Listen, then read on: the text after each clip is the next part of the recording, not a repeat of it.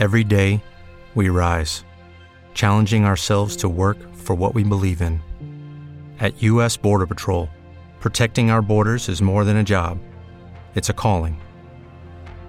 Agents answer the call, working together to keep our country and communities safe. If you're ready for a new mission, join U.S. Border Patrol and go beyond. Learn more at cbp.gov/careers. Visión Global.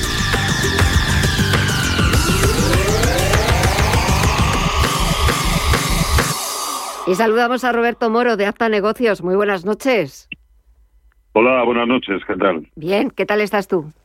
¿Qué tal va la semana? Bien, razonablemente, razonablemente bien, sí. Bueno, pues mira, ya estamos ya mejor que, que muchos otros y mejor que se, que se podía haber puesto la situación internacional, porque ayer a estas horas eh, veíamos nervios y de nuevo volatilidad en Estados Unidos con la noticia de ese misil. Parece que de momento la cosa se ha tranquilizado, se ha calmado, porque ayer los nervios estaban a flor de piel.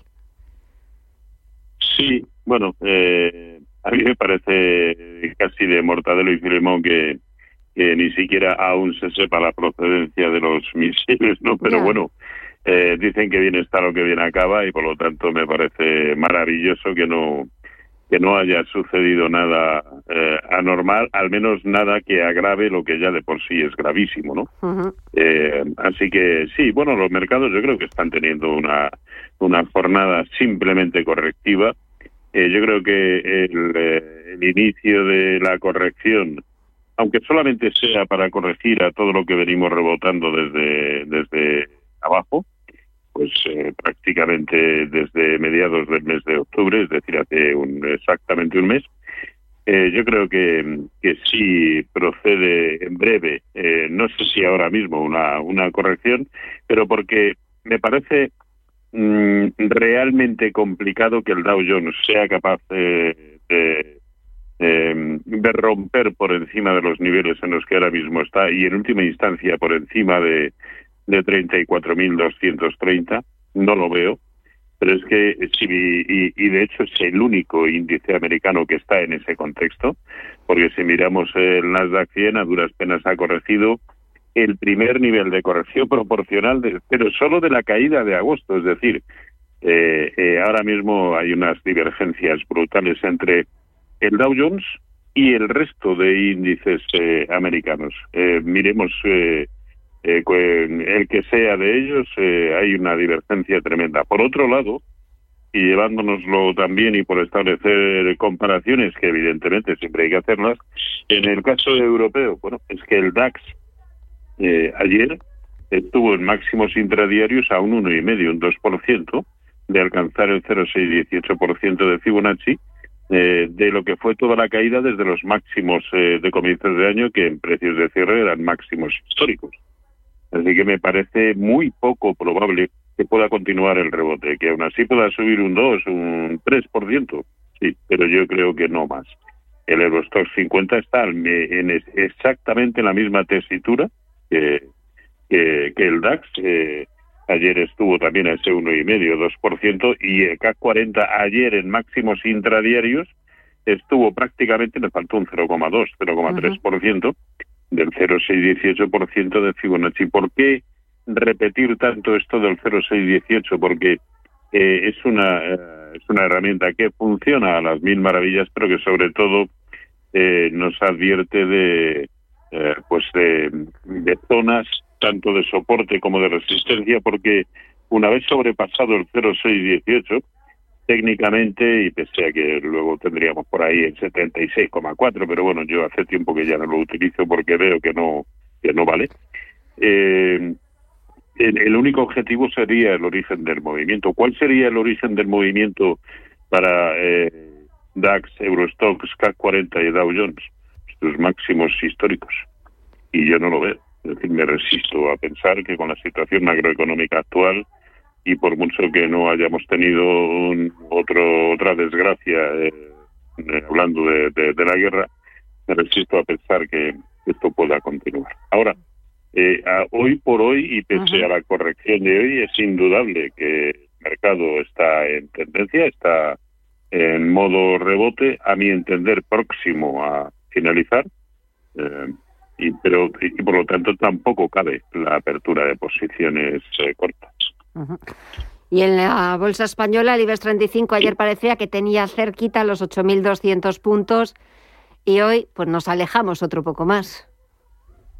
Sí, además aquí está funcionando con una precisión milimétrica como resistencia la media móvil de 200 sesiones. Ya son tres, cuatro jornadas consecutivas atacándola y no puede con ello. Eh, tiene otra resistencia horizontal en 8.250 y la gran resistencia de medio plazo, que son los 8.500, ¿no?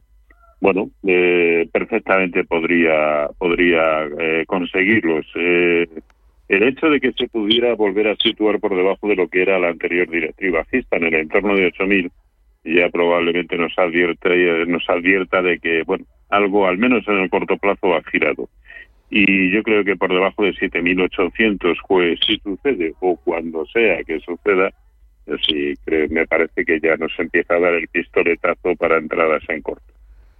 Y si echamos hoy un vistazo, por ejemplo, dentro del IBEX 35, hoy ha sido un buen día para bancos, sobre todo CaixaBank, que ha sido la mejor, y también para utilities. Tenemos Endesa, Red Eléctrica, Naturgy, eh, Iberdrola, Repsol. Son las que han copado todas las primeras posiciones. Sí, sí, sí, pero de la misma manera que en los últimos dos, tres días, el sector bancario pues lo había hecho especialmente mal, ¿no? ¿Quién lo había hecho especialmente bien? Pues, por ejemplo, ArcelorMittal. Hoy ha caído casi un 4%. Es decir, con esta volatilidad eh, eh, es realmente complicado tratar de estar, y mucho más en títulos, en compañías. Eh, yo quien, quien yo sugeriría que quien quiera estar en mercado, que yo creo que ahora mismo es prematuro abrir posiciones cortas y creo que ya llegamos muy tarde a las compras. Eh, por lo tanto, lo mejor es prácticamente estarse quietos, pero creo que, que eh, el mejor modo de atacar al mercado en este momento, eh, cuando sea que proceda, es a través de índices. Con esta volatilidad es tremendo. O, o pones un stop de pérdidas inicial muy superior al que tienes acostumbrado, que también se puede conjugar con una buena gestión monetaria, evidentemente, o simplemente mejor estar a través de, de, índices. Mm. y, y, es verdad que, que, lo han hecho bien aquellos que, que ha mencionado. Eh, a ver, que no, que no tengan mal aspecto, incluso diríamos que bueno, bueno, siguen teniendo ACS, BBVA, Enagas, Meliá, Naturgy, eh, pero de la misma manera que, que ayer eh, había otros que lo tenían muy bueno, o anteayer el caso de IAG, en fin, Claro, cuando resulta que te lo están haciendo muy bien y hoy, por ejemplo, IAG, eh, sin nada que a mi entender lo, lo justifique, eh, pues te, te, cae casi un 5%, creo que ha caído, ¿no? ha sido ¿cuánto? un 4,75. Pues, sí, espérate que te lo mire, eh, un 4,76. Sí, bueno, pues por eso digo que mm. con esta volatilidad es muy complicado estar en, en, títulos. O veníamos de antes y con su correspondiente stock, espero que de beneficios, o entrar ahora es eh, realmente complicado y claro que sigue habiendo, pero es lo mismo que está sucediendo, por ejemplo, en el mercado americano, ¿no?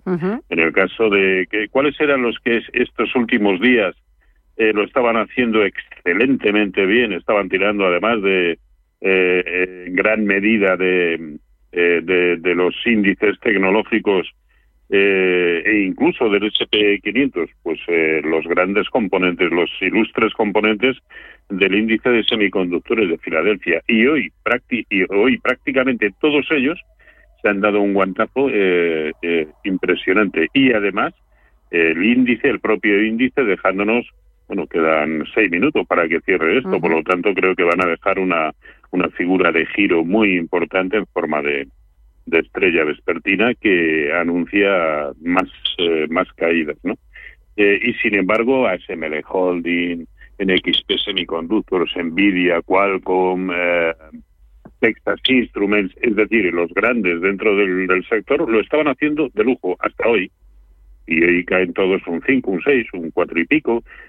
Esto es, es eh, aparte de complicado, eh, cuando ya estamos entrando al final, pero sobre todo con la volatilidad actual, insisto, casi lo mejor tratar de hacerlo exclusivamente en índices, no en títulos.